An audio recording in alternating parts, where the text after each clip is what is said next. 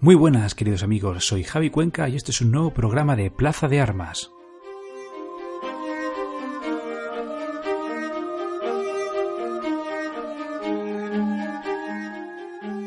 Con este programa vamos a inaugurar nuestra nueva temporada. Hasta este momento hemos estado reeditando y mejorando algunos audios que ya teníamos grabados, pero a partir de hoy todo es nuevo.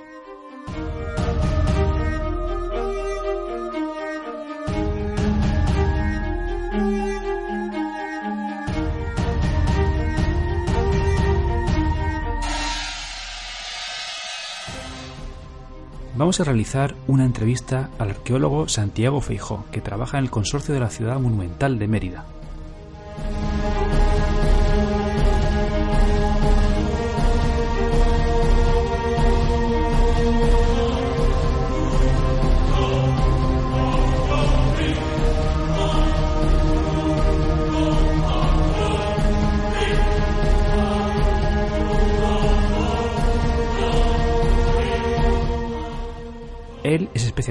En arqueología de la arquitectura y haremos un repaso sobre el uso del agua en época romana.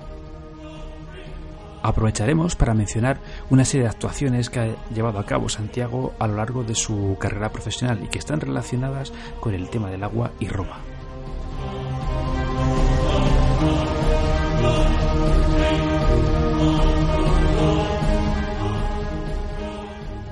No olvidéis dejar vuestras impresiones en nuestro perfil de Facebook Plaza de Armas, en Twitter arroba Plaza Armas o por correo electrónico en plazadearmaspodcast arroba gmail.com. Nuestros audios están disponibles en la plataforma de iBox y en iTunes. Comenzamos.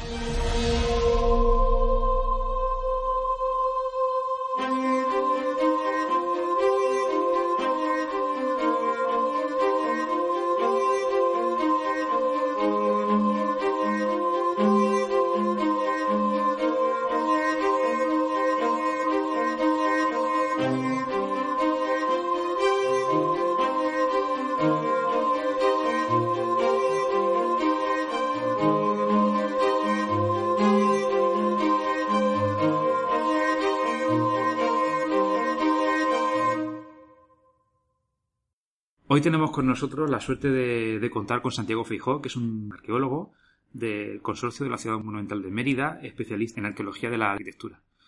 ¿Qué tal, Santiago? Eh, muy bien. Muy bien, muy bien. Bueno, pues hoy, ¿de qué vamos a tratar? Vamos a tratar del agua. ¿Por qué el agua? Porque es una cosa que es fundamental, muy importante. Eh, hoy en día somos urbanitas del siglo XXI y hemos perdido totalmente lo que es la, la noción de la importancia que tiene. Vamos al súper, compramos la garrafa del agua, abrimos el grifo. ¿Pero qué pasaba con esto en la antigüedad? O no en la antigüedad, sino simplemente hace 200 años para atrás. Pues claro, es una cuestión cotidiana. El ser humano, la mayoría, estamos hablando de, de la mayoría, siempre hay excepciones, ¿no? Hay gente que bebe vino y no bebe agua, ¿no? pero la mayoría solemos beber agua todos los días. Entonces es, eh, el agua es algo que, que dentro en- puede tener patógenos que no se ven. Entonces, claro, es un riesgo. Todos los días tienes que beber agua, no solo uno mismo, sino que a lo mejor tus hijos, tus hijos pequeños, o tus abuelos, o tus padres, eh, que son personas a lo mejor más débiles, tienen que beber agua y, claro, se están arriesgando, si no conocen la fuente, de dónde viene, eh, se pueden arriesgar a mínimo unos cólicos, una diarrea, hasta, por supuesto, la muerte, ¿no? En las sociedades pre, pre-medicina moderna, eh, todas las sociedades preindustriales o todos los países en vías de desarrollo actualmente, eh, la mayoría de las muertes en la infancia tienen que ver con, con beber agua en mal estado. Las enfermedades son múltiples, ¿no? Desde tifus, eh, malaria, cólera. Hay muchísimas enfermedades relacionadas con el agua que, que si no se sabe eh, la pureza, pues son peligrosísimas. Entonces, eh, desde antiguo, desde muy antiguo, ya incluso los animales. Los animales buscan fuentes eh, manantiales y el ser humano ya desde el tercer milenio hay textos que, que en donde se busca la calidad del agua. Y hay varios elementos que son claves para saberlo.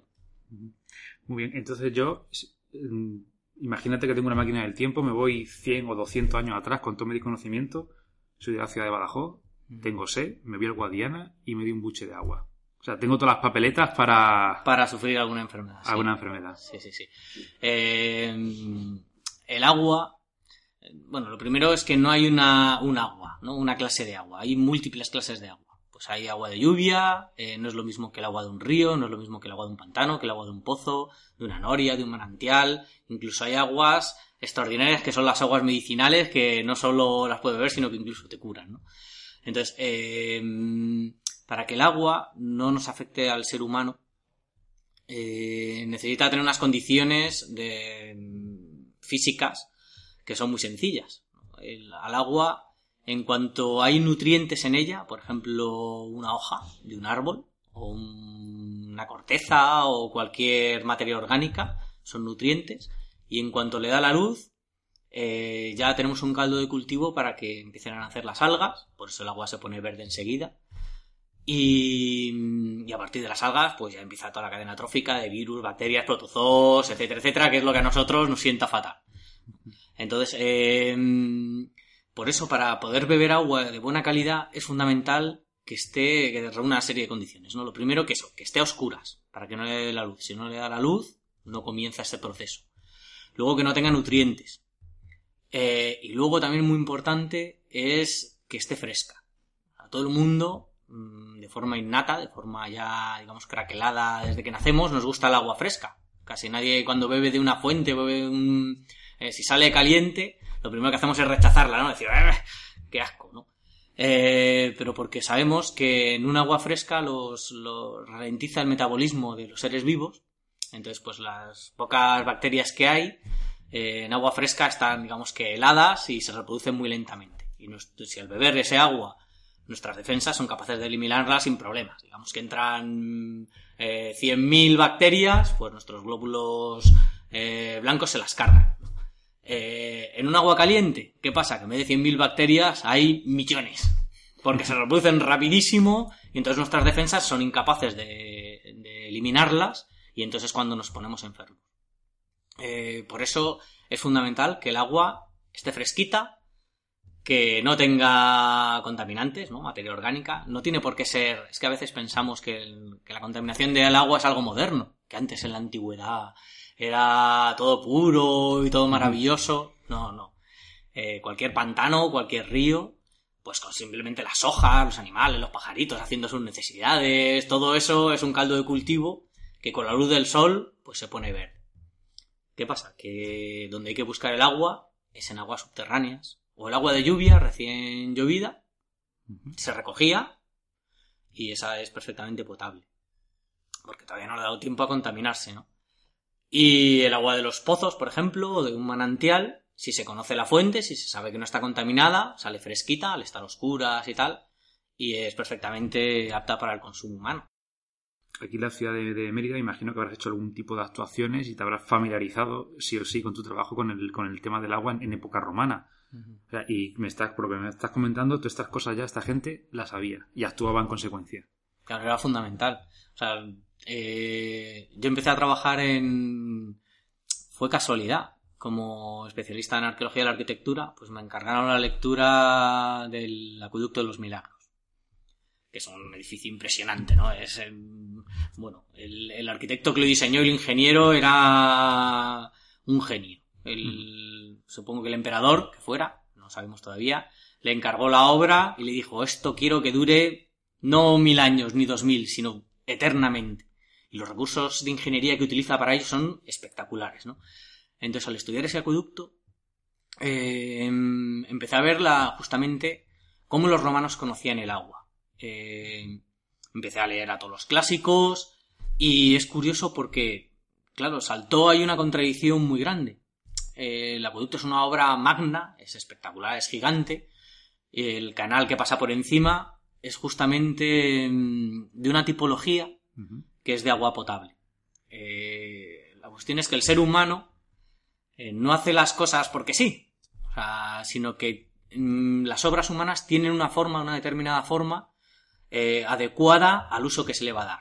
Por ejemplo, un tractor no es igual que un coche. Los dos son vehículos a motor, los dos gastan gasolina, los dos tienen ruedas, eh, hacen un ruido infernal y todo eso, pero son diferentes, porque uno se va a dedicar a una cosa y otro a otra. Pues con las condiciones de agua pasa lo mismo. En una conducción de agua potable tiene que justamente que reunir estas características, que los romanos conocían perfectamente. Tiene que estar a cubierto para que no le entre materia orgánica, para que no se contamine el agua. Tiene que estar a cubierto también para que no le dé la luz. Y subterránea normalmente para que funcione el suelo de aislante térmico y esté el agua fresquita. Esa conducción de los milagros, el 99% de la conducción es subterránea, salvo en los puntos donde tiene que salvar un valle, que es cuando se hace justamente el acueducto, ¿no? las arquerías, las arcuaciones que se hicieron en época romana, eh, que es un tramo muy, muy pequeñito, muy cortito. Un acueducto que es de agua industrial o para un molino o para algo que no sea para beber, entonces da igual el agua como vaya.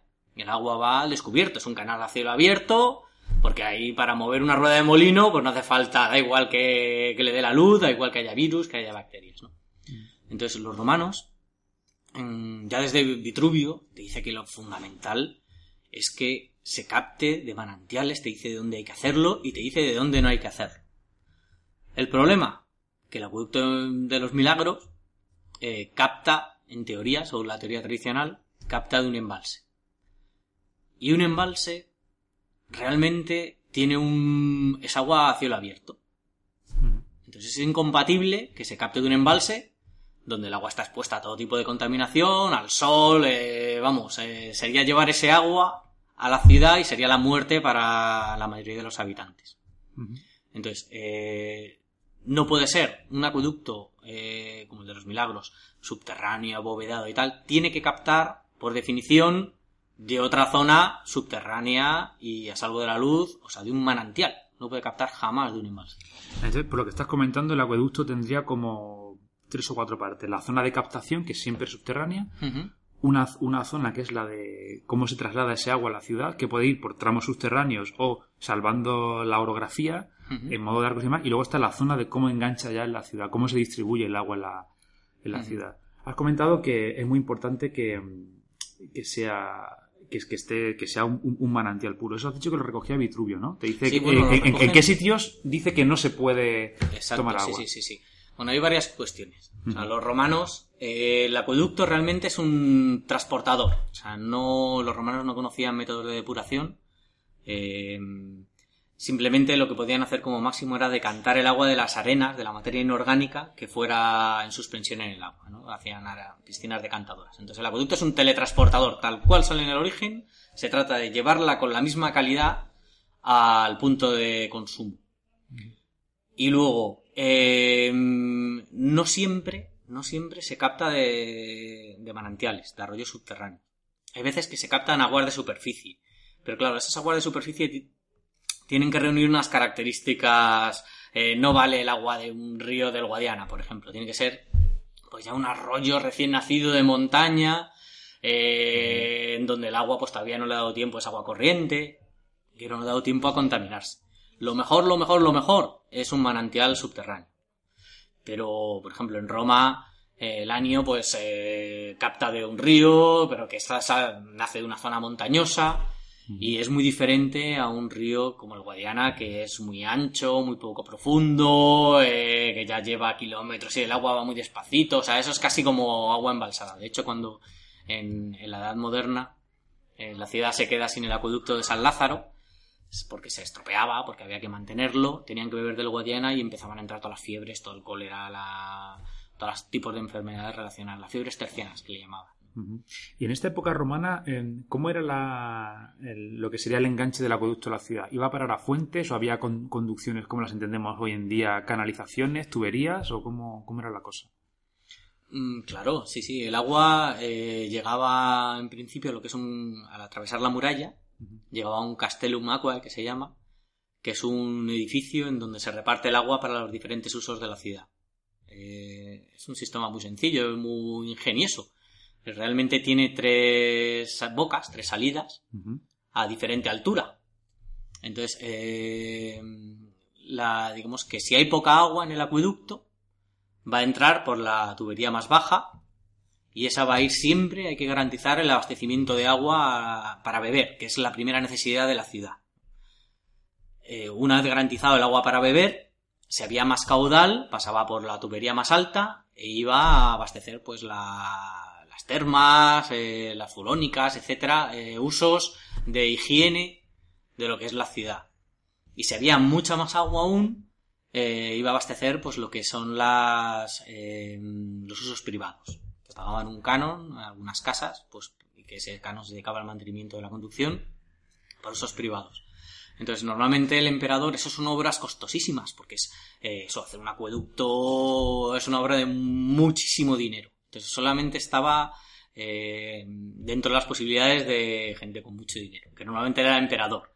Además, el emperador lo que lo utilizaba como publicidad, el dar la salud a esa ciudad es eh, o sea, imaginaros que por la mañana vais con el cántaro a la fuente y decís, por favor, por favor, que no me coja nadie rey, por favor, que a mi hijo que le voy a dar de beber no se me muera. Entonces, que el que tú sepas que llegar a la fuente y que vayas a beber con toda tranquilidad, eso es dar la salud y la seguridad a tu pueblo, ¿no? Entonces fue en un acto que por supuesto era publicidad, vamos, era publicidad para el emperador, entonces claro, le solía poner después del Castellum, antes del Castellón, una fuente monumental vendiendo su programa eh, justamente el haber dado la salud a la ciudad, entonces era un ninfeo, donde, o sea, lo que hacen es trasladar el manantial donde viven las ninfas, pues los pone en la ciudad, ¿no? Entonces pone un monumento, que suele ser con columnas y fuentes manando, en donde, con estatuas de las ninfas y del propio emperador, pues vendiendo su, su acto evergético que se llama, ¿no? El dar eh, al pueblo, pues, eh, riqueza y salud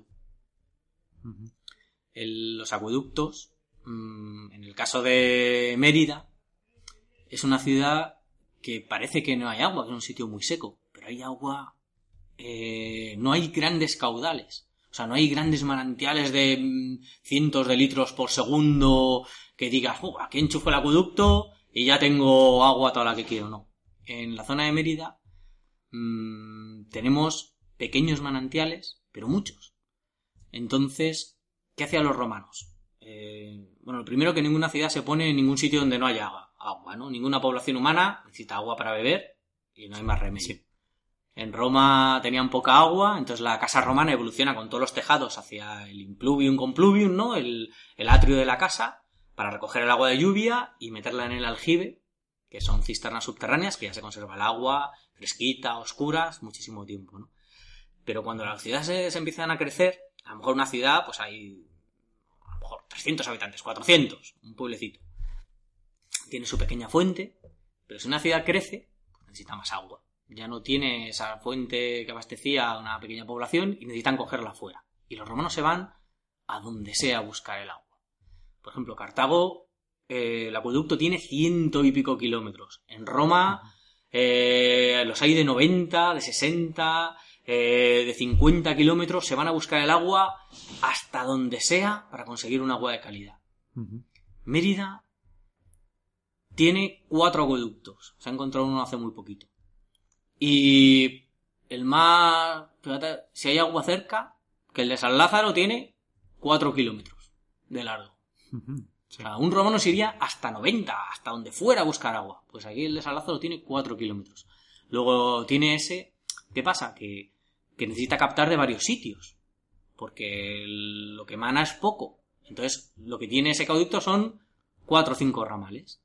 Va a captar eh, de cuatro perdón, cuatro o cinco puntos eh, agua, lo va reuniendo, va sumando caudales, pum, pum, pum, pum, lo va llevando al acueducto y de diferentes sitios. Ese acueducto coge de Balondo, coge de Casa Herrera, coge de ahí de las tomas, hay tres o cuatro también ramales. Entonces al final se convergen en un solo canal y al final consiguen un caudal decente para la ciudad. Solamente ese acueducto en Mérida, captando de agua subterránea, subalveas, abastecería una ciudad contemporánea de 50.000 habitantes.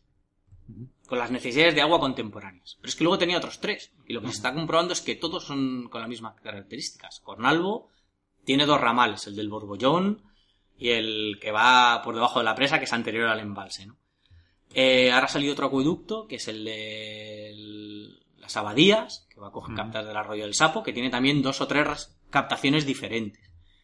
Eh, luego está el acueducto de Proserpina, que en principio solo tiene una captación, pero el del Sapo, el de la captación del arroyo del Sapo o de las abadías, que es el mismo acueducto, ese acueducto va a 3 kilómetros. Si es que eso es al lado, es al otro lado de las barregas.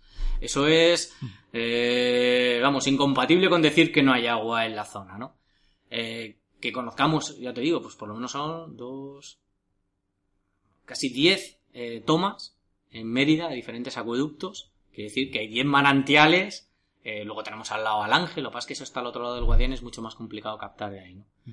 Entonces, se busca muchos manantiales para, para abastecer los acueductos.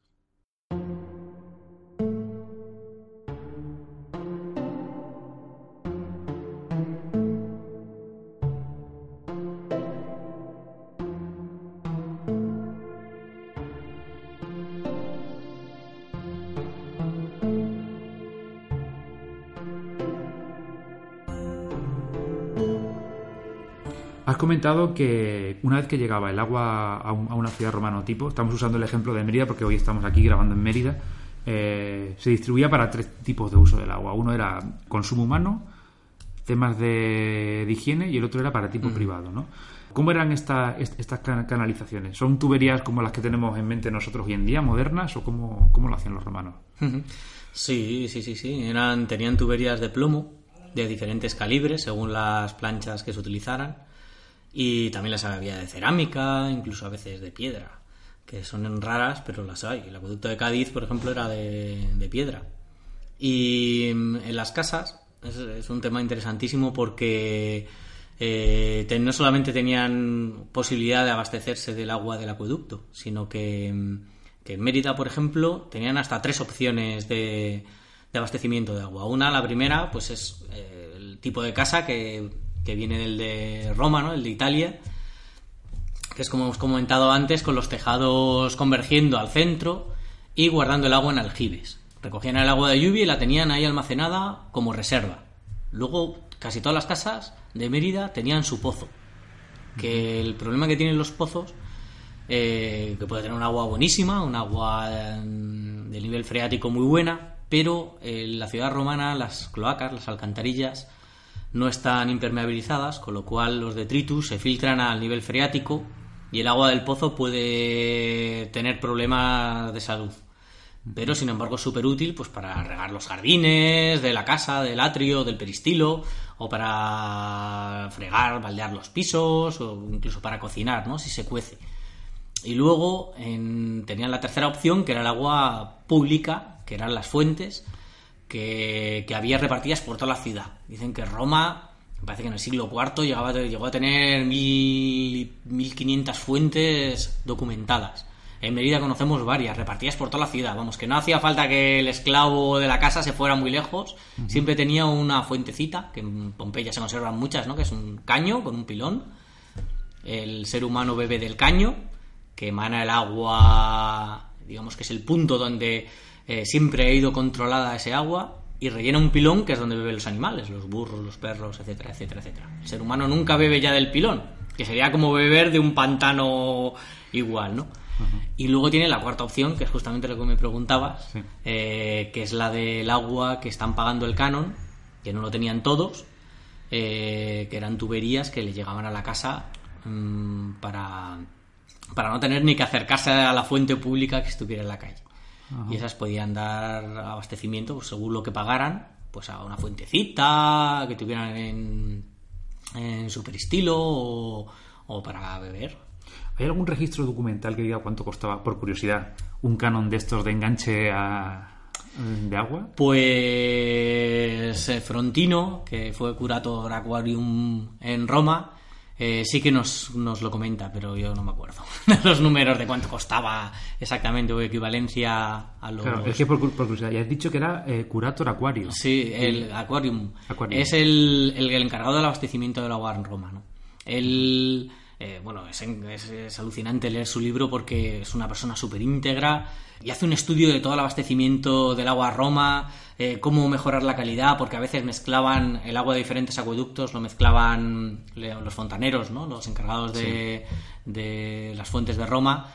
Entonces, pues contaminaban un agua de un acueducto que venía muy pura con otra agua de otro acueducto que a lo mejor venía revuelto con arena y lo mezclaban y entonces, pues no, eh, no tenía buena calidad muchas veces las fuentes de Roma, ¿no? Entonces este los separó, los preparó eh, y luego también vio la gente que hacía cometidas ilegales, que había muchas. Claro, Ah. eh, eso se va relajando y de repente pues aquí hago el acueducto un agujero y saco la tubería para mi casa. Entonces vio, me dio los litros que se captaban en, en el origen de la conducción y los que llegaban a la ciudad y comprobó que había ahí muchísimos litros que Ah, que se- desaparecían que se por, el camino. por el camino.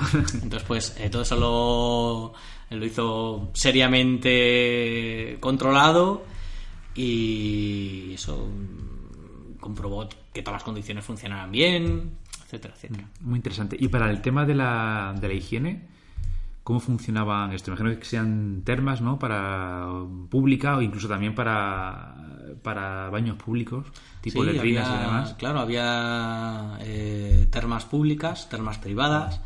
Luego todo ese agua que emana de las fuentes eh, va al pilón, donde se remansa, se está también renovando continuamente, y luego rebosa y va al alcantarillado. Que lo que hace toda esa agua es arrastrar justamente todos los detritus de la ciudad y sacarlos fuera, a- en este caso al río Guadiana. Todas las cloacas de la ciudad, eh, de la parte intramuros, del primer recinto urbano, eh, luego porque la ciudad crece, bueno, la ciudad fundacional está mirando toda al Valle del Guadiana y eh, luego hay unos cerros entre medios del Valle del Guadiana y del Albarregas y la ciudad crece en el siglo I hacia el Valle del Albarregas, con lo cual ya se crean otras cloacas que el agua discurre hacia, hacia el río Albarregas, ¿no? Entonces, toda ese agua de las fuentes que está entrando continuamente a la ciudad también está saliendo por las alcantarillas arrastrando todas las, las aguas sucias, que es fundamental para la, la salud de la ciudad. Claro, el, el quitarse focos de, De infección, De infección. como ya has comentado bien. También has comentado ya antes que, aquí lo que se ha, querido siempre, toda la vida, es que los distintos acueductos de la, de la ciudad de Mérida provenían de Proserpina o incluso de, Cornalvo. Y me parece que las actuaciones que se han hecho los últimos 15-20 años aquí desde, desde el consorcio, pues han demostrado que no. Bueno, es eh, tanto como demostrado, o sea, yo creo que sí, pero hay mucha gente que todavía piensa que no, ¿no? Entonces las cosas no se en, en ciencia y sobre todo en este caso que es una mm, eh, tiene que pasar mucho tiempo hasta que se demuestre fehacientemente eh, esta cuestión, ¿no? Para mí es una teoría que encajan todos los eh, partes del puzzle encajan fenomenal. Mientras que la teoría tradicional que dice que, que los romanos abastecían de embalses, que Proserpina es romana, que Cornalvo es romano, para mí tiene muchísimos problemas. Eh, como he dicho, o sea, es incompatible un pantano con un abastecimiento tradicional. Lo primero, también decir que no soy yo el que digo que no hay que abastecerse de pantano.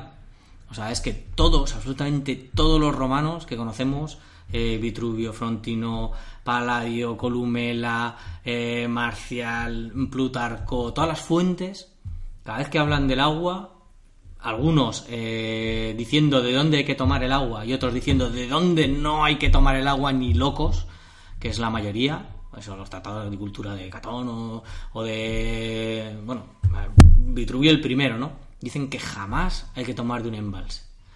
Y es que es lógico. O sea, los embalses ahora nos abastecemos de ellos porque en el siglo XIX, cuando empezó los estudios de microbiología, eh, John Snow en Inglaterra se dio cuenta que el cólera pues viene de beber agua infectada.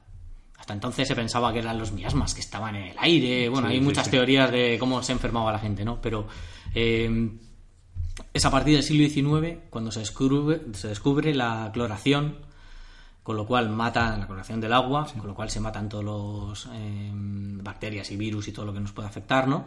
Y a partir de ahí ya sí se puede purificar el agua de pantano y ya sí la podemos beber. Pero todo el abastecimiento anterior al siglo XIX no se hacía en el 99,9999% jamás de un pantano porque era suicida. O sea, a nadie se le ocurre beber de un charco o beber de un pantano si quiere llegar a mayor. Y menos si eso, si es un niño o un anciano, ¿no? Sí. La la pregunta que, que se me ocurre a mí, digo, ¿hay algún paralelo de, de esto de, de- de lo que se dice en la teoría clásica aquí de Mérida de que cogían el agua de pantanos en el resto del imperio? Claro. eh, es que lo, va lo por lo primero que se me ocurre Es así. que es muy curioso, es un efecto muy curioso. En, en arqueología y en historia dependemos de... Realmente llevamos 100 años de arqueología científica, digamos. Eh, Aunque se han hecho estudios en el siglo XVIII, en el siglo XVI, eh, es muy poquito, ¿no? Moreno de Vargas, que Moreno de Vargas ya dice, por ejemplo, que el agua de Proserpina, el agua de que va al acueducto de los milagros, él sí piensa que la presa es romana, pero dice que ese agua no es para beber, él sabe que ese agua no puede ser potable. Y dice que va para usos industriales. Claro, la cuestión es que las industrias en época romana, ese agua va dentro de la ciudad. Y las industrias en época romana, igual que ahora, no están dentro de la ciudad. Dentro de la ciudad hay alguna cosita, alguna fulónica, algunos no. Pero normalmente eh, las industrias se están fuera, porque son contaminantes, porque si tú tienes que hacer tejas o ladrillos, que necesitas mucha agua para hacer el barro y todo, o si tienes que teñir la ropa, o si tienes que hacer un montón de labores industriales que necesitan agua, no la coges de un acueducto que tiene un caudal muy pequeño, porque necesitas eh, muchísimos más litros para hacer ese trabajo y te saldría carísimo. O sea, si tienes que pagar el canon del acueducto para fabricar ladrillos, te saldría el ladrillo a una millonada, ¿no? Entonces las fábricas eh, se ponen en el extrarradio, se ponen en, fuera de la muralla y junto a los ríos, porque ahí sí queda igual. Tú tienes el Guadiana o tienes el Albarregas o tienes norias, pozos, que con un burro estás sacando continuamente agua y estás haciendo todos los ladrillos que quieres, digamos que gratis, cogiendo el agua de, de un río que no hay problema. Entonces, el agua del acueducto es para consumo humano, no es para industrias. Entonces, fundamental es que eh, va por zona según la, his- la historiografía, según los investigadores que hayan trabajado. ¿no? Aquí, por ejemplo, en España eh, se considera que cualquier muro de piedra y argamasa, que es como se ha construido toda la vida, vamos, toda la vida, desde los romanos hasta el siglo XX, o sea, distinguir un muro del siglo XVIII, un muro del siglo XVII, eh, de un muro romano, salvo que haya una técnica muy específica, constructiva, un aparejo eh, diferenciador, pero un muro de mampostería mm, a veces es casi imposible asignarle una época porque se hacen igual, ¿no? Y eso pasa con muchas cosas. Entonces, por ejemplo, antes cualquier puente de piedra se le ha llamado puente romano. En los últimos años eh, hay estudios en el País Vasco, en toda la, la península, y la- el 90% de los puentes que tienen nombre puente romano resulta que son medievales. ¿no? Eh, los paralelos, pues según quien estudie, ve una presa de mampostería y argamasa y ya dice que es romana. Porque se piensa que los únicos capaces de hacer eso han sido los romanos. Pero no es así. Por ejemplo, Proserpina se dice toda la presa es romana, pero todo el embalse tiene eh, cuatro, por lo menos cuatro etapas fundamentales clarísimas con aparejos diferentes que la presa se ha ido recreciendo en altura varias veces. Y la última, la que se ve, que todo el mundo piensa que es la romana, esa está perfectamente documentada en el siglo XVII. Porque nos lo dicen las fuentes, nos dice cómo se construye, nos dice cómo son los contrafuertes, etcétera, etcétera, etcétera. Entonces, eh, aquí la historiografía, muro que se ve de piedra y argamasa, muro que asignan a época romana, porque simplemente es una forma natural, ¿no? Eh, y ver una presa, ni siquiera hace falta que tenga una conducción. Ven una presa y dicen, presa romana que abastece una villa. Aunque no haya ni conducción, ni haya nada de nada, ¿no? Entonces, eh, primero eso, lo que digo, el abastecimiento al ser humano hasta el siglo XIX, siglo XX no se hace de embalses. Eh, se hace de agua de lluvia, agua de pozo o agua de un manantial por la pura super- supervivencia de, por lo menos en las zonas calientes y templadas del planeta. Digamos, ¿no? Hay un dicho que dice, nunca digas de este agua no beberé. Porque, mm, pero una población, una ciudad, sí que jamás se abastece de un embalse eh, porque es suicida, ¿no? Em, Se argumenta que, que sí que se puede beber el agua del embalse y es verdad. Em, Dicen que los, eh, pues eso, las sociedades preindustriales, la gente bebe de zonas totalmente contaminadas y no les pasa nada. Y es cierto. Sea, no les pasa nada a los que han sobrevivido, ¿sabes? A todos los que han muerto, eso no los ve beber, ¿no? Entonces el, el cuerpo humano pues crea sus defensas y obviamente hay gente que lo bebe y no le pasa nada, pero hay muchísimos que mueren en... Entonces una sociedad evolucionaria y civilizada como los romanos tenían muy, muy, muy presente de dónde captaban el agua para que pudieran disminuir los riesgos de infección totalmente, ¿no? Entonces las presas romanas, digamos que puedes leer esta historiografía que dice, esta presa romana, esta también, esta también, esta también, esta también, esta también. Pero luego dices, ¿y por qué? Entonces cuando, ¿por qué? Porque, dices, esta romana, porque hay otra lado que es romana, pero están paralizando dos cosas que, que ¿por qué esta romana y por qué esta romana? O sea, que no tiene... Se sostienen a sí mismas el círculo entre ellas mismas. Y en el caso de Proserpina, pues te vas a verla y resulta que el primer aparejo de la presa pues no tiene nada que ver con lo que hacían los romanos aquí. Es un aparejo que justamente es clavado y definitorio de lo que se hace en el siglo VIII, IX, e incluso VII, según en, en, la península ibérica. Es un aparejo con hiladas sinuosas, con sillares muy estrechos y alargados, con hiladas muy anchas que poco a poco se van haciendo más estrechas y acaban siendo de 10 centímetros. O sea, una técnica constructiva que no es romana en absoluto. Y esa es la primera etapa del embalse.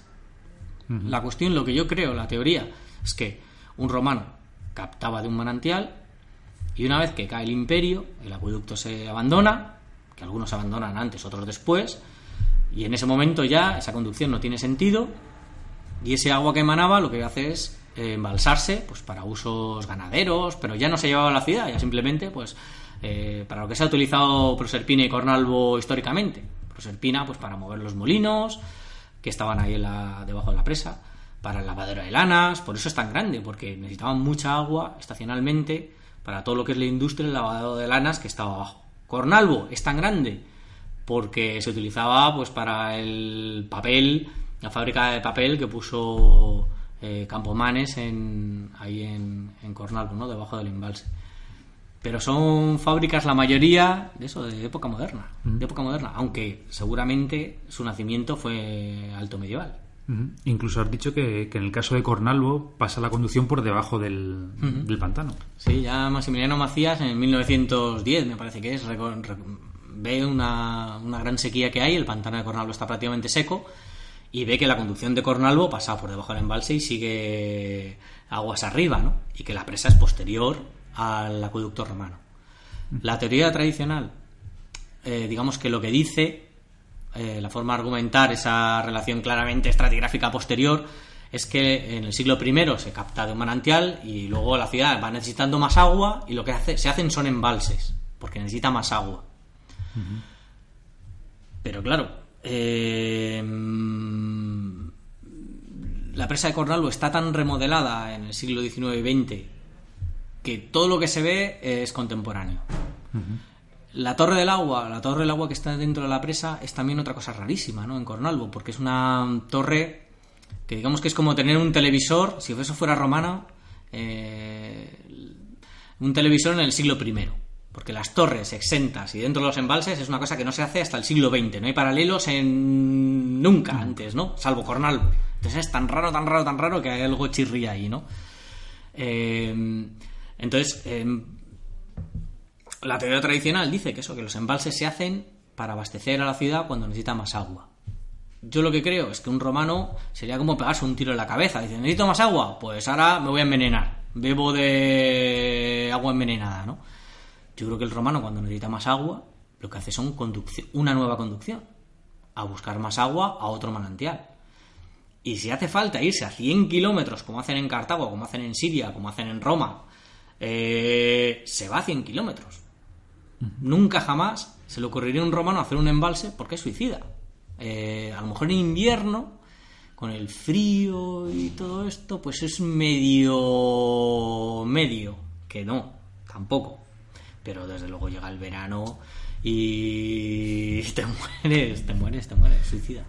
Ha quedado bastante claro el repaso que le hemos dado al uso del agua en época romana. También tú eres especialista en arquitectura medieval. Aquí en la ciudad de Mérida, a mí ahora mismo, a bote pronto, se me, está, me, viene a la cabeza el alcazaba de, de Mérida y el, la estructura que tienen montada allí para, para la toma de agua, que a mí me, me impresiona lo que es el aljibe, porque tú ves te subes a lo alto de la muralla de la Alcazaba y estás viendo el río Guadiana, baja verde, marrón, unas tonalidades distintas de verde, y te metes justamente en el aljibe y el agua que viene aparece filtrada. Me, me recuerda el típico experimento este que hacíamos de chico en el colegio, que tú te montabas tu filtro de arena y, y- y pasaba. Entonces, pues si nos quieres contar un poco sobre esto, aunque sé que esto daría para un programa entero y para, para una charla entera. Sí, el aljibe de la Alcazaba es algo genial.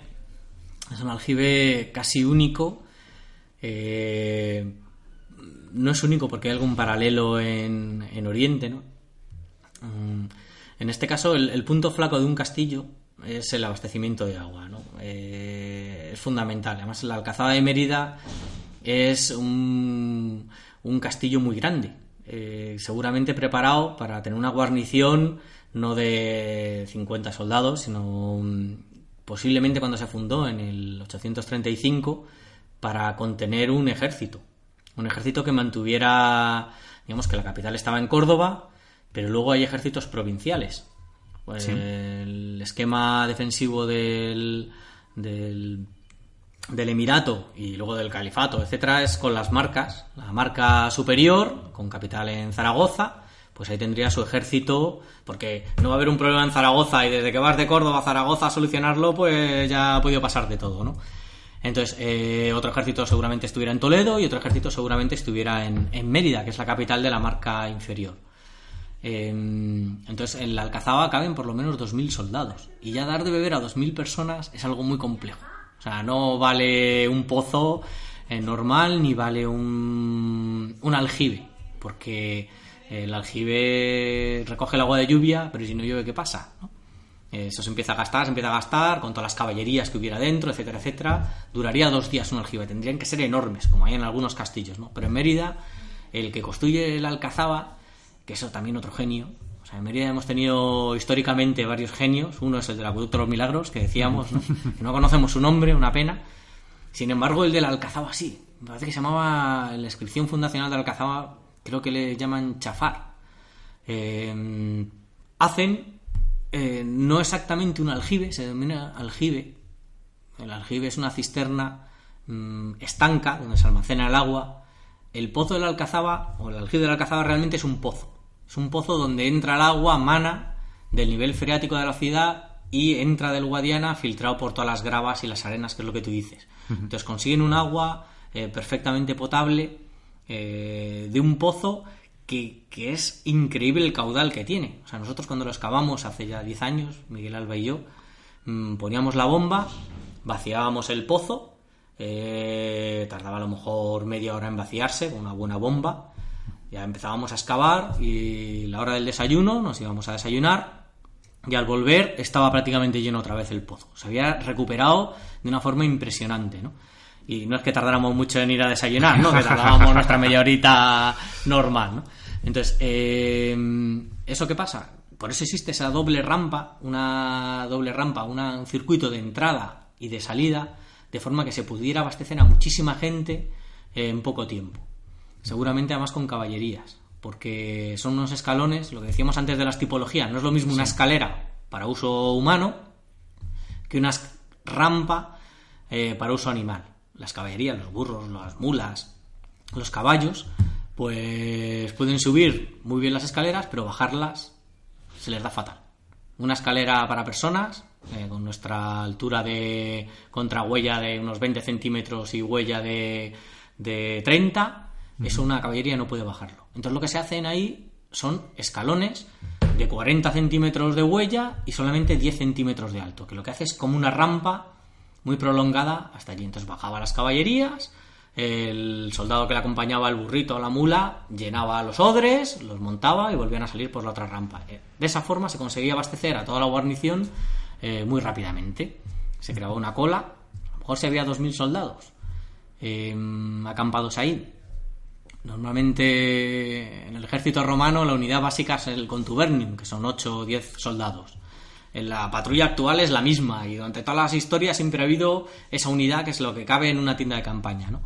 Y normalmente suele ir los 10 soldados con un burrito que lleva la impedimenta, lleva las cosas más pesadas y justamente, pues a lo mejor habría una cola de 200 burros por la mañana o por la tarde pues, para recoger el agua de, del aljibe que nunca se acabaría. O sea, irían entrando, irían sacando agua, agua, agua y siempre iría reponiéndose eh, no como un, con un aljibe normal, sino con un, pozo, realmente un pozo. No, sí, la verdad que es que es, es impresionante ese aljibe, yo lo he visto y, me quedo asombrado. Otros tipos del uso del agua en esta época, a mí me viene a la cabeza el, típico jamán o baño o baño árabe. Es más, me viene a la cabeza el baño árabe. Yo he conocido, tengo la suerte de visitar el, que está en Jaén, que se recuperó hace ya muchos años y me, parece una maravilla de, baño árabe. Aquí en la ciudad de Mérida, eh, ¿habéis hecho alguna actuación y habéis detectado algún tipo de baño de esta época? Sí, en el Alcazaba hay uno, hay eh, en la parte de abajo de unos baños árabes y bueno, termas romanas han salido muchísimas, muchas, muchas, muchas, no solo públicas, sino en las casas, en la casa de, em, de los mármoles, hay termas públicas hay en, en, tanto extramuros como intramuros, por ejemplo, fuera de la ciudad están unas termas eh, al lado de la casa del Mitreo, hay otras termas al lado del acueducto de San Lázaro, luego dentro de la ciudad han salido han salido otras termas en Resti, en el local de Resti, bueno, salen muchísimas. En época romana era eh, súper habitual. Y en época islámica ya han salido menos, pero también había seguro en la ciudad. Aquí la cuestión es que mm, eh, seguramente es muy posible que el acueducto de San Lázaro, que es el que todavía se sigue utilizando, sigue entrando agua. Eh, bueno, ya no llega a la ciudad, llega al otro lado y se utiliza para regar todos los jardines del Albarregas. ¿no? Sí, ese, acueducto se restauró en la época de los Reyes Católicos, en 1501, me parece, creo recordar. Mm, es muy difícil que ese acueducto hubiese estado abandonado desde época romana y se restaurara en el siglo XVI. Muy difícil. Lo más probable es que siguiera en uso mucho más tiempo, porque si no, eso se abandona, se saquea, se mm, obstruye, como le pasó a los otros tres acueductos pero ese seguramente siguió en uso en época medieval.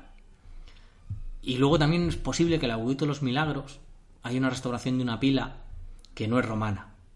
Entonces, a lo mejor en época visigoda ese acueducto también seguía llevando agua a la ciudad.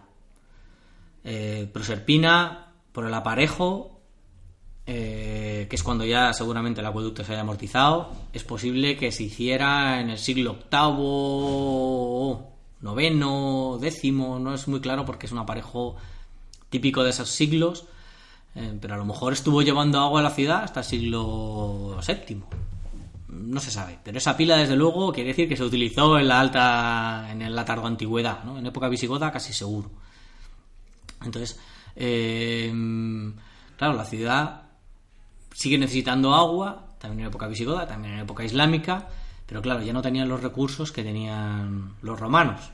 Entonces reutilizarían muchísimas de sus infraestructuras, las cloacas, las cloacas, todo lo que es la salida de aguas sucias, se ha estado utilizando hasta hace 20 años algunas, ¿no? Y algunas yo creo que todavía no están en uso, aunque ya se han hecho al alcantarillado moderno, ¿no? Pero las cloacas romanas hay muchas se colmatan, pero otras muchas se siguen utilizando.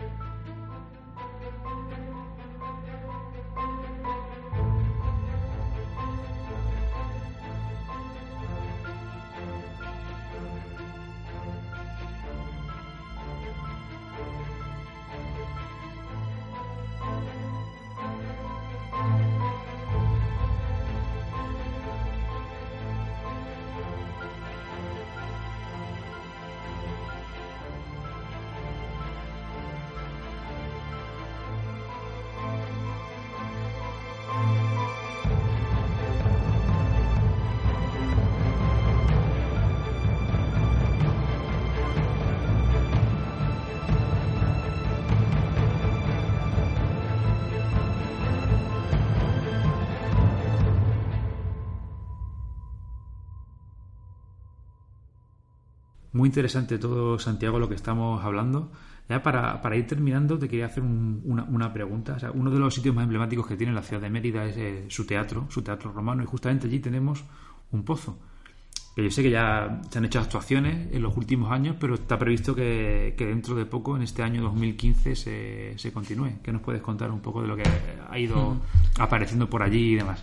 Este se descubrió hace ya años por el, bueno, otra compañera de aquí del consorcio, Rocío Ayerbe, ¿no? la, descubrieron en el, en el centro del peristilo, del jardín del peristilo del teatro. Eh, no se conocían. Salió un pozo con un diámetro de casi 4 metros, de, eh, que no es un pozo normal, es más bien un tipo de pozo para noria, para sacar el agua a base de cangilones, ¿no? de arcaduces. Eh, y justo es que es, es, un sitio donde hay agua a mantas. Eh, dentro de la ciudad de Mérida ahí es un valle, está en el centro de un vallecito eh, que sube hacia la zona del museo y sube también hacia la zona del graderío del teatro y ahí convergen todas las aguas. Y hay otro pozo, ese sí que es conocido, se, descubrió a principios del siglo pasado, un poquito más abajo, ya fuera del peristilo, en donde están las termas del teatro. Y de ese pozo es de donde se saca el agua para regar todos los jardines del recinto eh, monumental del teatro anfiteatro, ¿no? O sea que de ahí sale agua de sobra. Entonces, al excavarlo ahora, que en la última campaña del año pasado bajamos hasta los 14 metros y medio, eh, con una bomba de 10 caballos, con un, una manguera de, vamos, del tamaño de una pata de hipopótamo, digamos, ¿no? Eh, continuamente sacando agua Mm, al día siguiente volvía a estar lleno hasta arriba, o sea, eso no tiene agua eh, freática abundantísima. Y hasta ahora lo que hemos sacado ha sido la colmatación de ese pozo cuando se amortizó en el siglo VIII. tenemos, mm, digamos que hasta los 9 metros de profundidad, en un momento dado en el siglo VIII decidieron que eso ya no se iba a utilizar, entonces lo colmataron de arriba abajo esos 9 metros, echando carros y carros y carros y carros en el mismo momento, porque aparecen trozos de, de pavimentos romanos rotos, igual del mismo pavimento desde arriba hasta abajo. Eh, es el mismo patrón de rellenado, ¿no? Que se hace intencionadamente en un solo momento, en una semana, en dos días, para, para cerrar ese agujero en donde se podían caer las ovejas o caerse un niño, digamos que taparlo y amortizarlo. Y ahora estamos, eh, hasta los 14 metros y medio que hemos bajado, estamos en el uso, un uso ocasional, también del siglo VIII, no hemos pasado del siglo VIII, donde salen algún cántaro, alguna jarra, eh, dentro de los limos y arenas. Mm, ha salido ahora una estaca de madera, de un cercao del siglo VIII, que todavía no lo hemos extraído. Ah, y todavía queda, no sabemos hasta dónde llegará el pozo, cuántos metros de profundidad tendrán, porque desde luego es un pozo municipal un pozo público para usos de la ciudad que puede servir pues para eh, a lo mejor para cuando hay que construir algo sacar agua de ahí mm, para hacer la argamasa. O incluso si hay un asedio pues para abastecer a la ciudad se hace falta con cientos de litros de agua sin problemas no es un pozo para seguramente será para regar el jardín polifuncional pero vamos impresionante impresionante. Y muy interesante porque eh, está en una zona monumental y normalmente a los pozos mm, se tira la basura. Entonces, claro, nuestro concepto de basura es diferente al concepto de basura del siglo V, que a lo mejor son las cabezas de los emperadores, las estatuas de, de mármol y el típico niño que en vez de tirar piedras, pues lo que tira son trozos de estatua, ¿no? Entonces, si conseguimos llegar al siglo V, que es cuando se desmantela más o menos toda esta mm, área pública, pues es posible que todo el mundo tiene esperanzas de que salgan materiales interesantes. Eh, lo que es la basura de ese momento, que, puede ser. eso nunca se sabe, ¿no? Puede ser que no, pero es posible que sí. Pero lo, que tú dices es, tentativo. Tú tienes un pozo ahí con profundidad que hace el niño o que hace el adulto de claro. al agua.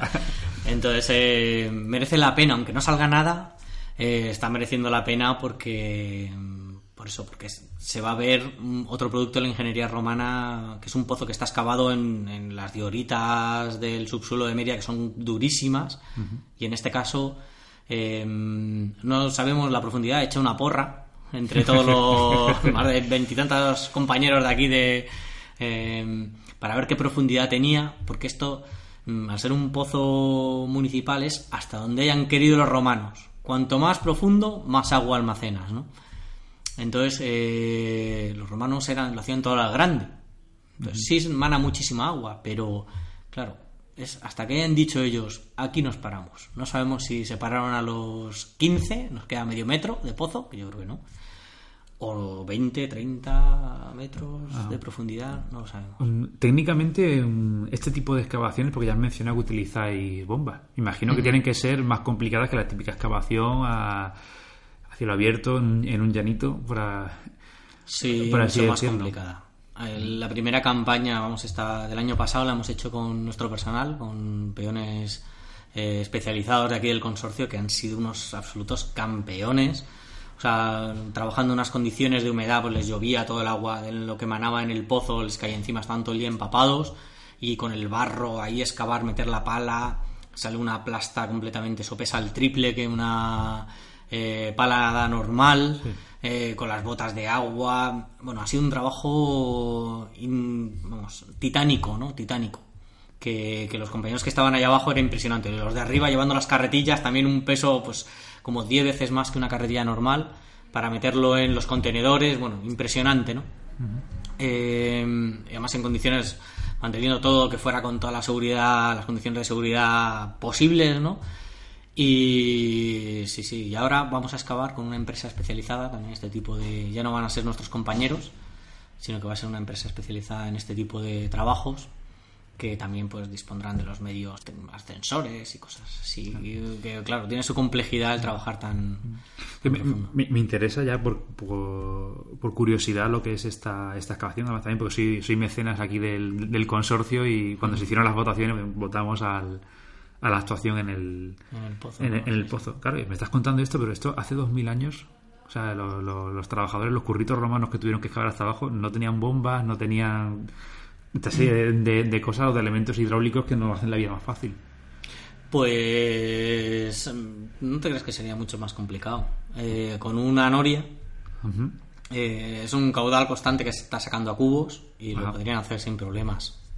Mm, la excavación, pues nosotros estamos excavando los limos eh, que se han depositado dentro del pozo. El romano tendría que sacar la piedra, La piedra. priorita, que está muchísimo más dura, pero se parte, se va partiendo por las vetas, se parte por donde ya quiera, pero se parte, ¿no? Entonces, eh, los romanos pues, utilizaban mano de obra esclava, aunque también, desde luego, lo que se ve en sus obras de ingeniería y de arquitectura es que mm, eran profesionales. O sea, no era un el primero que cogen de los germanos y lo ponen ahí, le dan de latigazos y le dicen pica o construye el acueducto. No. No, era gente que sabía lo que hacía, que trabajaban la piedra, trabajaban, o sea, que eran profesionales. No sé yo ya si esclavos o libres, pero los que hacían esto sabían lo que hacían. Y, y en el caso de los romanos, lo bueno que tenían es que mucha mano de obra y mucho dinero. Lo bueno que tiene el tener muchísimos estercios, que para eso se los robabas a los vecinos, ¿sabes? Que era lo que hacían muy bien los romanos, eh, conquistar a los de al lado, quedarse con su dinero y con su mano de obra esclava, pero luego para ellos utilizarla y vivir muy bien, ¿no? Nosotros no hacemos eso. Nos toca trabajar a nosotros, ¿no? Pero el romano, pues a lo mejor tenía allí trabajando, nosotros estábamos cuatro, a lo mejor en la época romana había 100. No. Me imagino, me imagino. había 10 abajo y otros 200 arriba sacando el barro, la tierra y con una buena organización, a lo mejor lo hacían de una forma muy, muy fácil. Antes de finalizar, Santiago, eh, estamos hablando de, de agua en época romana y yo sé, me han contado que tú tienes un negocio que está basado en agua en época romana. ¿Qué nos puedes contar de, de ello? No sé, pues eso, que sí, sí, en... nosotros hicimos una, la recreación de una casa romana con sus termas, porque, bueno, al venir yo a Mérida hace 20 años, bueno, yo he trabajado antes, ¿no? Eh, me dedicaba sobre todo al alto medioevo, pero al conocer lo que es toda la cultura romana, al investigar en ella, eh, pues bueno, me di cuenta que es que no solo hacían gigantescas obras de ingeniería y tal, sino que la, la vida privada, la vida cotidiana de un romano, sobre todo en Mérida, bueno, y en otras zonas ¿no? del imperio, era extraordinaria. Tenían una calidad de vida, todo estaba perfectamente estudiado para vivir bien, muy bien, ¿no? El romano lo que hacía era eso, conquistar a los de al lado, quedarse con sus esclavos, con su dinero y con sus tierras, y luego, eh, pues por ejemplo, los eméritos de aquí de Mérida se jubilaban a los 40 años, con su casa, les daban tierras fuera, y ese momento era hacerse una casa para disfrutar una jubilación de lujo de una forma extraordinaria. Entonces la casa romana es que es eh, maravillosa, es maravillosa. Todo lo que la rodea es extraordinario. Y nosotros hemos recreado una. Ahí en el Algocén. Mm, muy bien, bueno, pues yo invito a, todo, a todos nuestros oyentes que si quieren un fin de semana de relax, se pongan en contacto con, contigo y que disfruten de gastronomía romana y de cuidados a la romana. En Acualibera, en el Algocén, sí. Acualibera. Pues muy bien, Santiago, pues muchas gracias por estar con nosotros y explicarnos el, tema del agua en la antigüedad y en la Edad Media y con el ejemplo que hemos usado de la ciudad de Mérida. Muchas gracias. Gracias a ti por la entrevista. Estás escuchando Plaza de Armas, donde la historia cobra vida.